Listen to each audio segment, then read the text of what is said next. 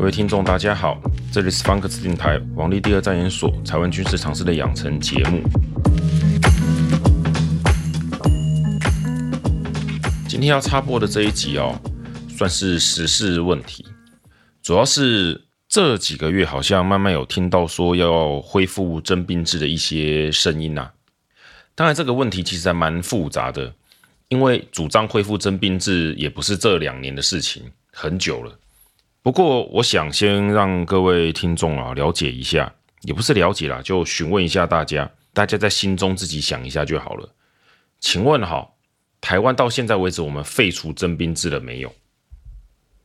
答案是没有哦。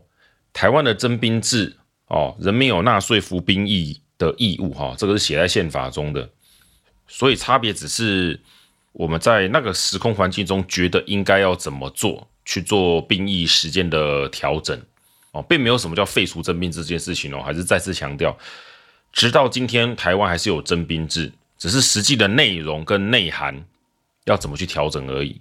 所以这个问题，与其说是恢复征兵制，不如说是我们要怎么看待征兵制的内容调整的问题。不过啦，我也晓得啦，大部分民众不会管那么多啊。像我哥觉得。征兵制就是指哦，至少要当两年以上，最好是三年以上的兵才叫做征兵，不然他觉得都不是征兵制，因为他当三年兵嘛哦。那当两年兵的都觉得一年多的不叫兵，当一年的都觉得替代役的不叫做兵，替代役觉得国防役不是兵哦。各位到这边可以发现到了，人类其实哦，不像人类啊，台湾人在看待这些事情的时候，其实非常的经验主义哦，依照自己的想法来判定征兵制这件事情。说是这样说啦，我们还是要讨论一下，就是为什么这些年哦，对于所谓的恢复征兵制的这种说法哦，是越来越大声了。这也不导致是说看不得后面的这些小朋友，好像兵役越服越短的问题，主要还是一些想法。像有人觉得台湾该优先加强海空军力，这种陆军尤其是后备的训练应该放到后面，因为他们他们觉得说。战争打到那个时候就不用打了。当然，有些主张要拼到最后一刻，或者说要保有一些叫做让中国不敢叫做赌一把的那种力量在的话，我们还是要有大批的叫做后备部队，避免万一中国赌下去上岸了，发现哎台湾没有防守哦，就敢赌了。所以恢复征兵制的一些时空背景，我们说下去的话，比较像是偏个人对于现在台海局势以及台湾的国防力量的看法。而这当然受到经验影响非常的大。你像我爸打过仗的，我哥那种抽到三年的，他们的想法就跟现在的想法完全不一样。就算是我年纪比较小那些亲戚或者我的学生，抽到替代役的、国防役的，还有现在说是军事训练役四个月的哈，大家都有他的想法啦。哦，别的不讲了，像我有学生就认为该说为什么人生要浪费四个月在那个叫做训练役上面，然后马上就被他爸什么叔叔阿北的直接骂到翻。哦，这种故事其实各位未来会看到越来越多。你如果说国防部朝令夕改，那不如说是他们因应所谓的叫做军事战备计划在试出错了，在 try error。像一开始说四个月的训练役不需要下部队，后来呢又要下部队了。那你说这个东西为什么改来改去啊？就发现不对嘛，啊，就只是发现不对，说要调整而已。啊，为什么是不对？就因应当时的情况。那当然，又有人觉得说这个军队也没在什么训练啊，我们以前都是在那边扫地嘛，清水沟，诶，好像不能说是错的。我的意思是啊，我讲这些东西只是让大家了解哈，各位读者请听一下，就是人其实受限自己经验的生物哈。所以，我们在看待这种叫做征兵制该不该恢复，就是役期要不要延长的议题的时候，我们如果太被自己个人的经验给限制住的话，我们就会出现很偏差的想法。为何呢？因为打仗不是一个人在打，组织。而且，如果有听之前几集应该也知道，像我爸他就讲过，他完全不认为这个役期长短跟打仗什么非常叫做完全正相关的关系。因为人的潜能在遇到真的死亡的威胁哈，你不打仗就会死的情况下，是会被激发的啊。当然，训练越扎实当然是越好嘛，这是一回事。但要说没有什么够多到怎样的训练就一定不能打仗，我爸是不认同的。在我来讲，说我支不支持，要不要延长役期回去啊？以前那个样子啊，我们现在谈谈为什么我们要征兵？那为什么征兵征了几十年，我们的国军部队规模又缩小了，征兵的数量跟役期又越来越少了？啊，这理由到底在哪里？其实前面讲过是需求嘛。如果是在几十年前哦，我们还有大陆军的年代，各位要去想一下，当年还有海防部队啊，我哥、我表哥好几个，他们其实都是海防部队。什么是海防？就守海边嘛。你把它想成那种要塞的感觉，就是整个台湾西部海岸都是要塞，每段海岸都有一些军队驻守，不管是要抓偷渡客啊，还是防匪谍渗透啊之类很多。啊，那个年代是什么年代？大概现在快四十年以上了吧？你在那种三十几、四十年前，为什么这个需要？啊，当然需要啊。我们那时候雷达哈，没有像现在那么的好，所以你说。中国会不会派人偷偷的偷渡用渔船啊上岸，然后把我们所谓叫匪谍送进来破坏台湾？啊，当然会啊，怎么不会？啊，实际上也有嘛，做多做少而已。你要说没有，那倒也是未必。就算没有，为了防止偷渡哈，抓偷渡客这些干嘛？还有走私，这也是有点必要的。啊，现在大家都觉得这不是海巡的事情吗？呃，对啦，哦，这个是任务的一些问题，我们现在归给内政部去处理，也是有一个道理在哈。我还是要强调一次哦，这个道理到底正确不正确，其实可以去讨论的，而不是用个人经验去啊。我觉得这是不对的哦。真的要这样讲，我很多也是看不顺眼，但不能因为我个人觉得他是不对的，我看他不顺眼，我就认定他一定是错的哦。这两回事。在大陆军的年代，你要说这专门只是为了反攻大陆，哈，就我们说叫做老蒋的幻想，也不完全是正确的。因为实际上，你要以纯防御的功能来讲，维持一个庞大陆军守住整个海岸很绵密哦，这个滴水不漏也是有它的意义。尤其在金门马祖，有大批的陆军哦，绝壕固守、挖山洞固守，也是有它的道理在的。我再讲一次，这都是有道理的，不是我们觉得没有用。那为什么后来慢慢改掉了？当然就时代变了嘛。就像台湾的海军原本都是攻势，诶，我们是去打中国沿岸的。那中国那时候还是小舰队、小船，要怎么办？就一堆鱼雷艇嘛，小的像飞弹快艇嘛。那当然就慢慢慢慢时间过去了，等到中国有钱了，盖的船舰越来越大、越来越多，哎，就反过来变成台湾要干嘛？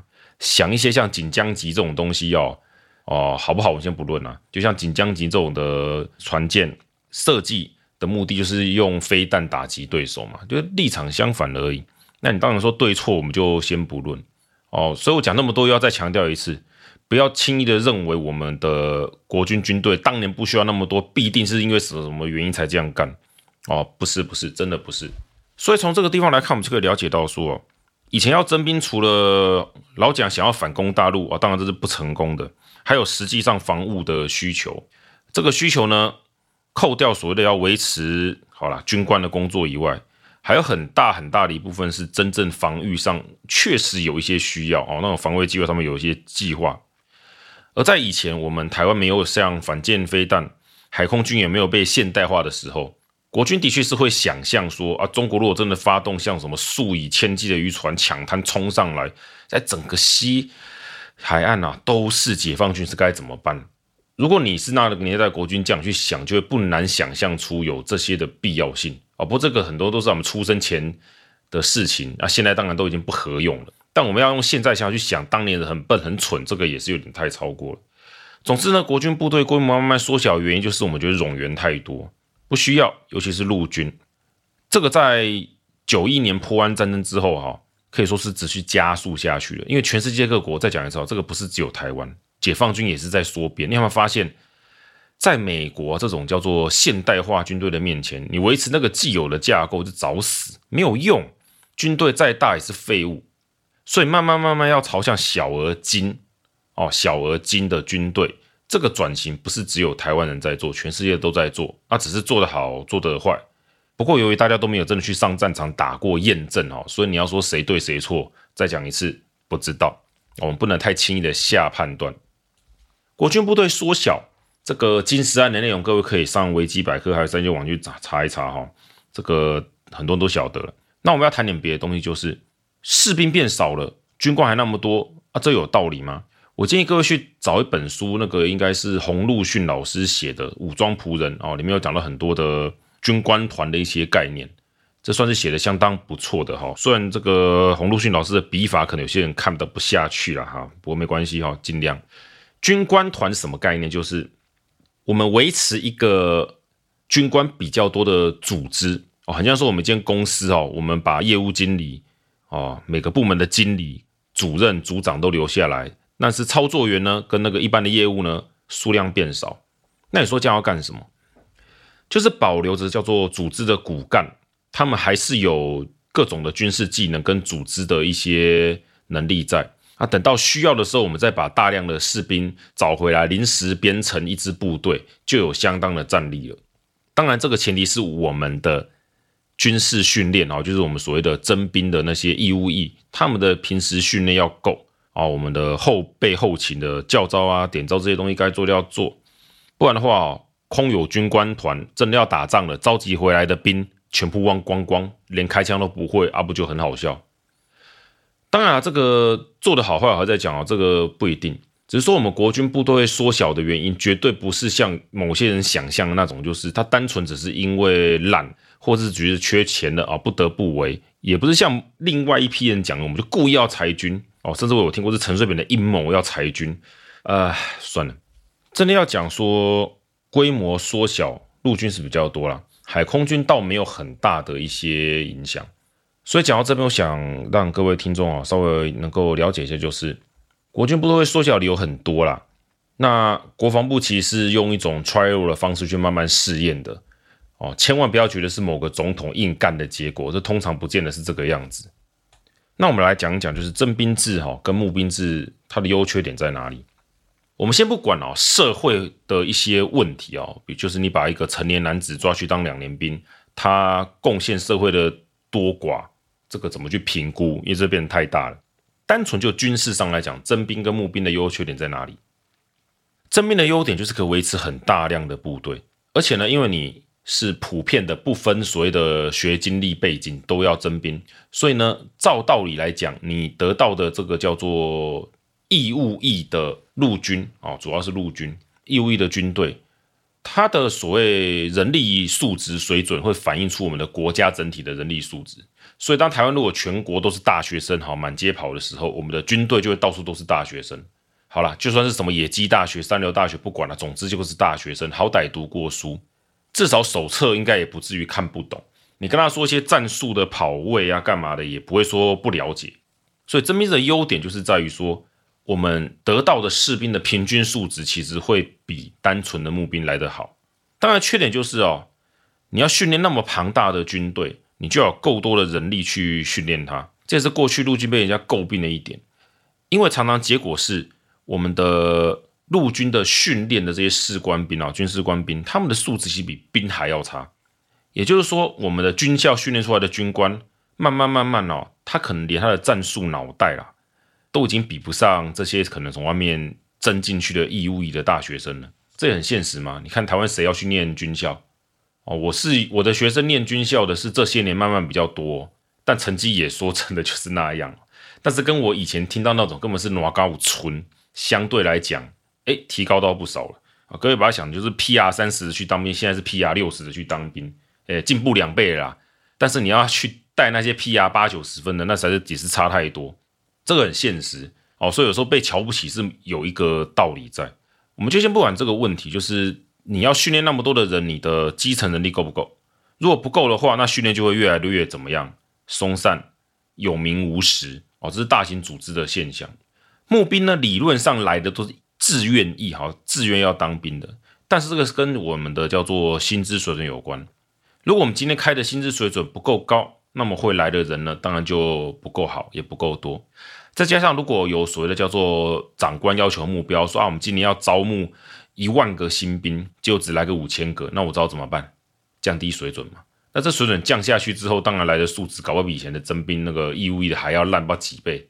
所以这个是有好有坏的事情。但你要把募兵制的那个薪资拉到很高，要高到什么程度才会甘愿的让很多人哦自己跳进来？我们所谓叫高素质、高学历各种的人力来当兵，也很难讲。而且现实点来讲，全世界也不是只有台湾哦，全世界都一样哦。念到大学大专以上程度的人哦，去从军，大部分会念的都是所谓的叫做军校，去当军官，没什么人是从基层的所谓的士兵、二兵干起的。这个很现实哦，知识分子，要书越念越多的是越不会想去当那个要基层士兵的，所以换句话讲，你要让基层的士官兵的素质非常的高，征兵制是有它的意义在的。至少随便一个兵，他可能都会知道自己要干什么。可是你采全募兵制的话，就会变成说，很容易出现基层真的全部没有半个大学生的情况。你说大学生真的比较会打仗吗？那当然是不一定。但是请注意，这是个体还是群体？整支部队二十万人、三十万人，有那个平均值，跟一支部队是不一样的。所以，我们讲到这里话，看的是整体的概念。如果我们在看征募兵制，都用单独个人的想法，像我有学生那种当就是去考军校哈，有去当志愿役士兵的啊，很多啦。听他们个人讲，都会发现每个人说的都有道理，因为都他个人经验啊。回到我们一开头讲的。但这种个人经验能不能拿来当做叫做整体的一些指标，是不无疑问。尤其我们看一下这几年，国军开始在调整一些防卫计划，我们是从外面看到很多这叫什么“眉眉角角”。首先就是显然他们认为募兵制开始有些成效，经实战的一些效果也出来，虽然比当初预定的可能晚了十年以上。既然陆军的战力实质上得到了提升哦，数量减少，实质得到了提升，所以他们才可以进到下一步哦。他们有一些第二线、第三线一些想法，但我们也看到很多隐忧，就是我们长期不重视国防，我们的后备，尤其是后备后勤这一块哈，不怎么重视。突然又看到我们的军方去下单买一些东西哦，这个各位就请自己去找一些资料来看，这会让我们发现，诶，这些东西照理来说库房应该都还在哦，或者说理论上。还能用的应该都有吧？那怎么这个东西要去买了？摆到过期了吗？不大可能是摆到过期啊，因为有些武器那个东西弄下去，应该几十年是不会有问题的。显然是什么？第一个，我们的维修保固相关可能做得不够好，也就是我们实际的人力啊去处理的问题是人力不够，我们没有做得很扎实，很什么叫做标准的叫做照 SOP 做事，应该是没有。或者说有些东西他们去哦，我们说库房看看翻翻翻，哎。要求我这个东西现代根本不能用嘛，不符需求，再赶快用。这表示我们现在其实有相当一部分叫做计划跟实际的情况是有落差，而这个需要大量投入什么人力去叫做好了集合。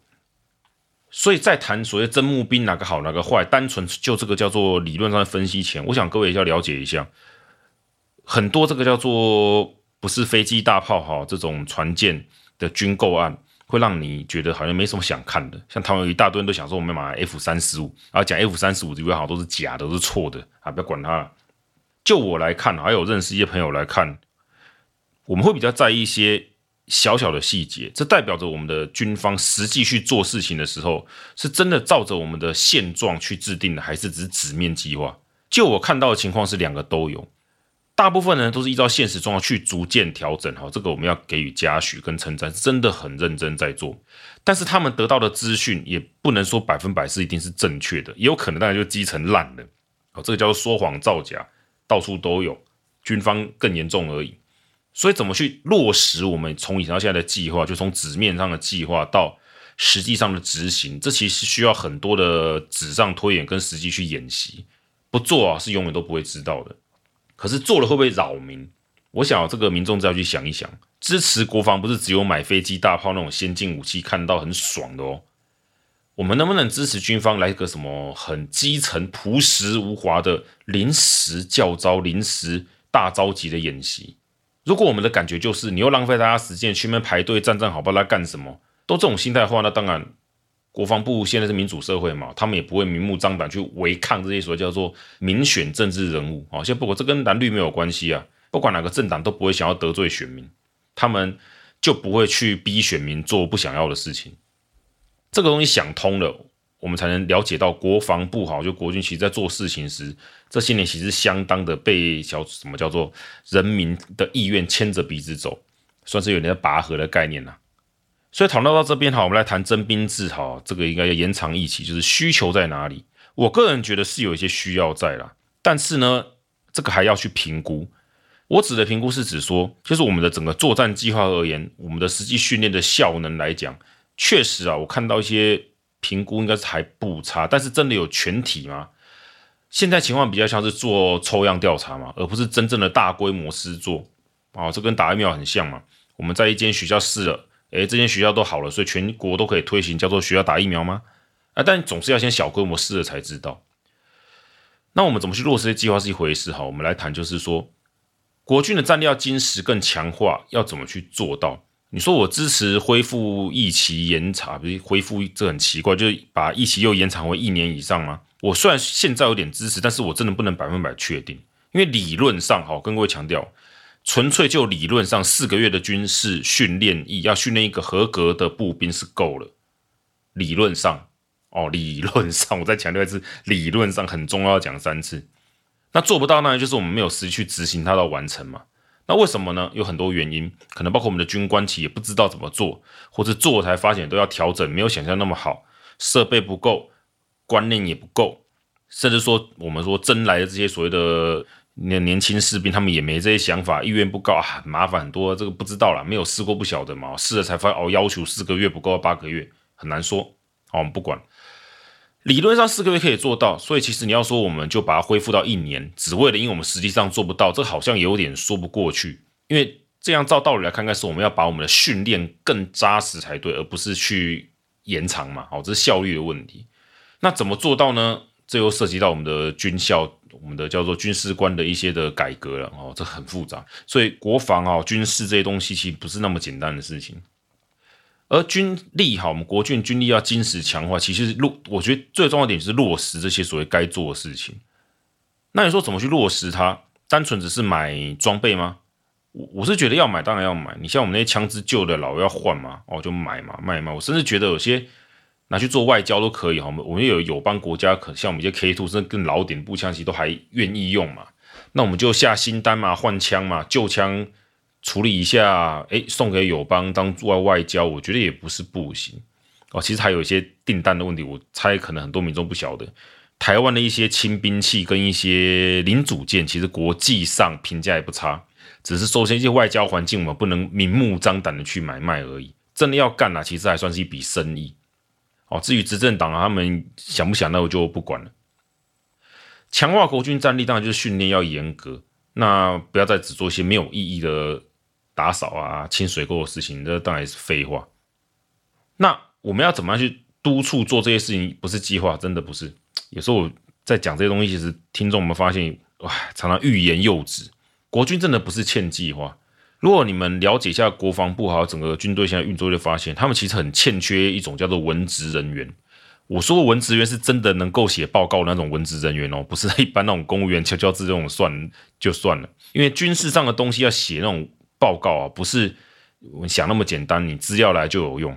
就算找我去看，我看我要想啊，如果是我，我还要去跑第一线的部队去了解实际状况发生什么样，我才去调整这个报告该怎么写啊，写个新的计划。要不然纯纸上计划要我写很快啊，我可能没几天写完一本了。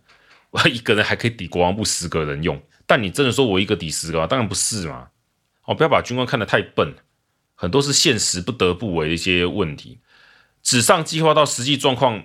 怎么去集合哦？确认，然后确认完之后呢，写出一个真正有意义的东西，然后去落实它。这个每个环节是一环扣一环，这很像说我们生产一个产品啊，从纸上设计到生产后面的品管啊，再到卖出去的维修保护是整套的。一个好的产品能成功，当然绝对不可能是一个部门的成功嘛。哦，我们常看一些故事，都会觉得好像说某些公司会成功，都是因为某个人的因素，其实才不是诶。国军也是一样的道理。我个人还是回到全民国防的概念上，我们能不能支持国军去做正确的事情，而且我们能够忍受某一种的不便？例如，假设今天军方要做个演习，测试我们的后备召集的速度跟能力，哦，是个相当扎实的计划。有多扎实呢？就是我们想定，哎，解放军有支部队从淡水河口杀进来，直接要从我们的那什么台北市登陆。冲进重要机关，而我们现在需要在半天哦，六个小时内召集到，比如说一万名士兵到指定地点领枪、领弹药，然后到指定的位置去防守。那我们要怎么做到这一点？我们的台北市全国的人民能够接受，在演习瞬间开始的时候，他没有事先告诉我们哦，就只是依照原本的我们的动员召集一些的方法。就直接叫，哎，比如说某某某你被征召哦，你退伍，你是退伍后几年的，你现在被征召指定到，比如说万华的某个地方，另外一个到士林的某个地方，赶快去那个地方，不管是搭车啊、计程车啊、自己骑车随便，赶快去，或者到指定的地点之后呢，军方有军车载你过去，好，不管到了之后呢，真的配给你枪支啊，当然这枪支可能一开始眼前就假的嘛，给个木棍啊、扫把嘛，哈，假设好像真的是嘛，随便，也可能真的给你枪支不给弹而已。稍微装备配备一下，顺便测试库房的一些准备能力。然后呢，哎，时间到了，送你到比如说哦淡水河某个点，你们整支部队临时召集在地方，就算只是在那边站着、坐着休息也好，只是单纯测试叫动员的能力。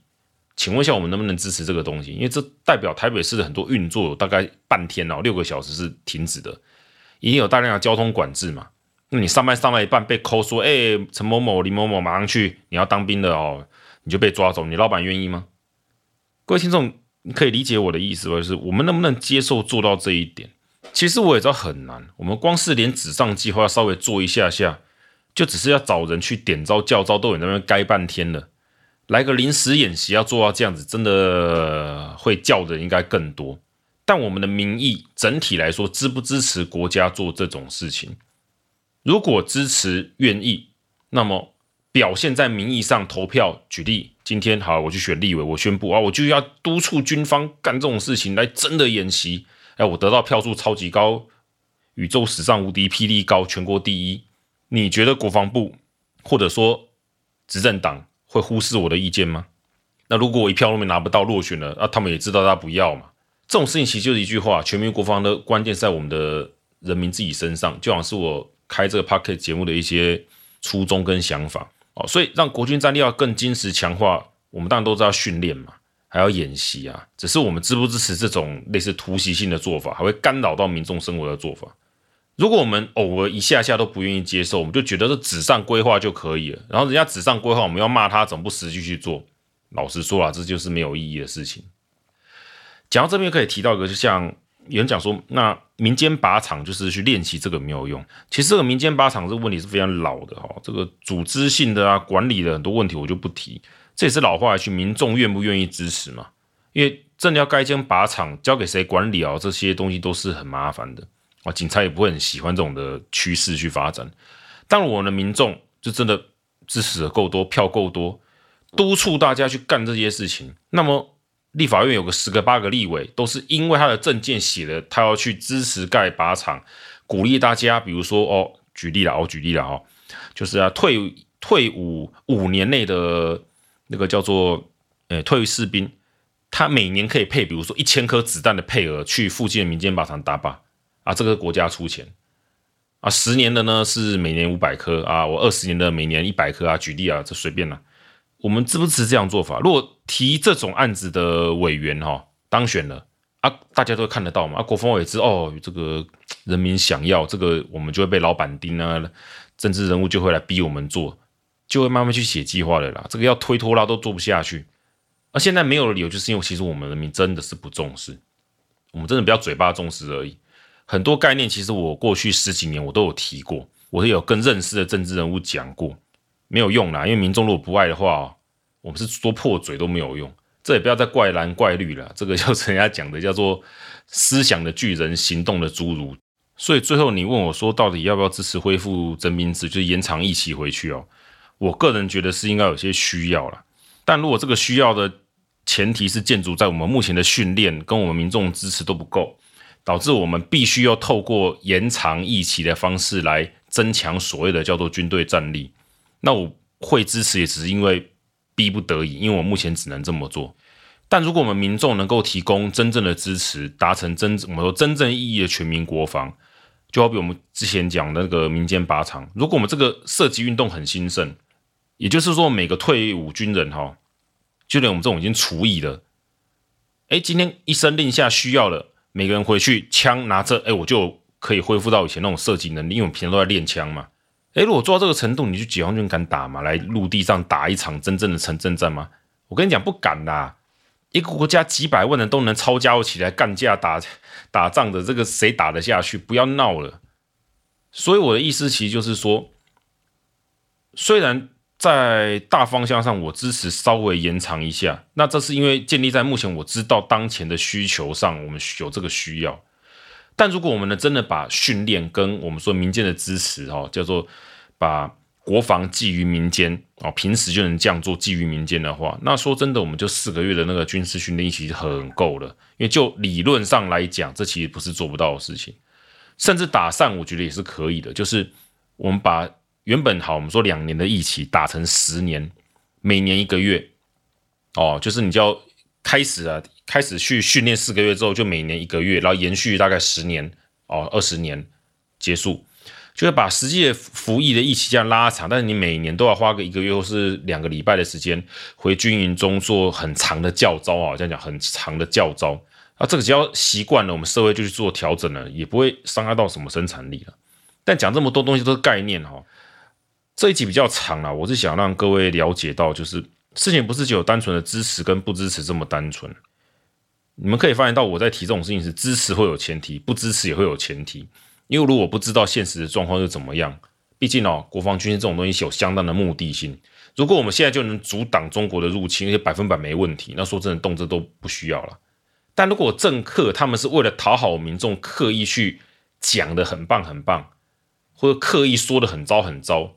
那导致我们民众有错误的想要判断，我觉得这是问题的。